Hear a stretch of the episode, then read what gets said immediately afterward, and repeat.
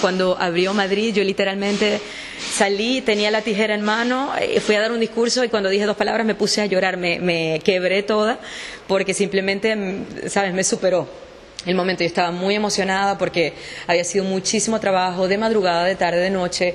Eh, recuerdo que ya los últimos diez días que yo estuve en Madrid, eh, yo casi que no pude ni siquiera estar con mis hijos. O sea, yo los veía, les daba así una palmita y tenía que seguir trabajando. Y para mí eso fue eh, muy difícil porque yo estoy con mis hijos, o sea, más allá de todo esto, también tengo una vida familiar y para mí eso es prioritario, pero las circunstancias eran las que eran y eh, de nuevo tuvimos que acostumbrarnos un poco a todo esto. Y, claro, son situaciones que ya llegan un momento en el que te pueden desbordar. Y yo recuerdo de eso uno de los momentos para mí más emocionantes. Y luego ir pasando por la sala que mira se me paraban los pelos.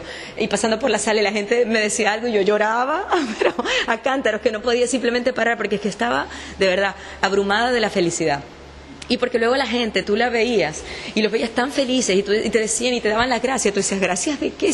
Gracias a ti, que estamos, ¿sabes? Por, por ti es que estamos nosotros aquí. Pero, pero ese sentimiento de cariño, la verdad, es lo que más nos, nos llena y nos satisface a nosotros como, como Klein y sobre todo a Chris y a mí, que es como los que tenemos este, este concepto de corazón ¿no? de la empresa.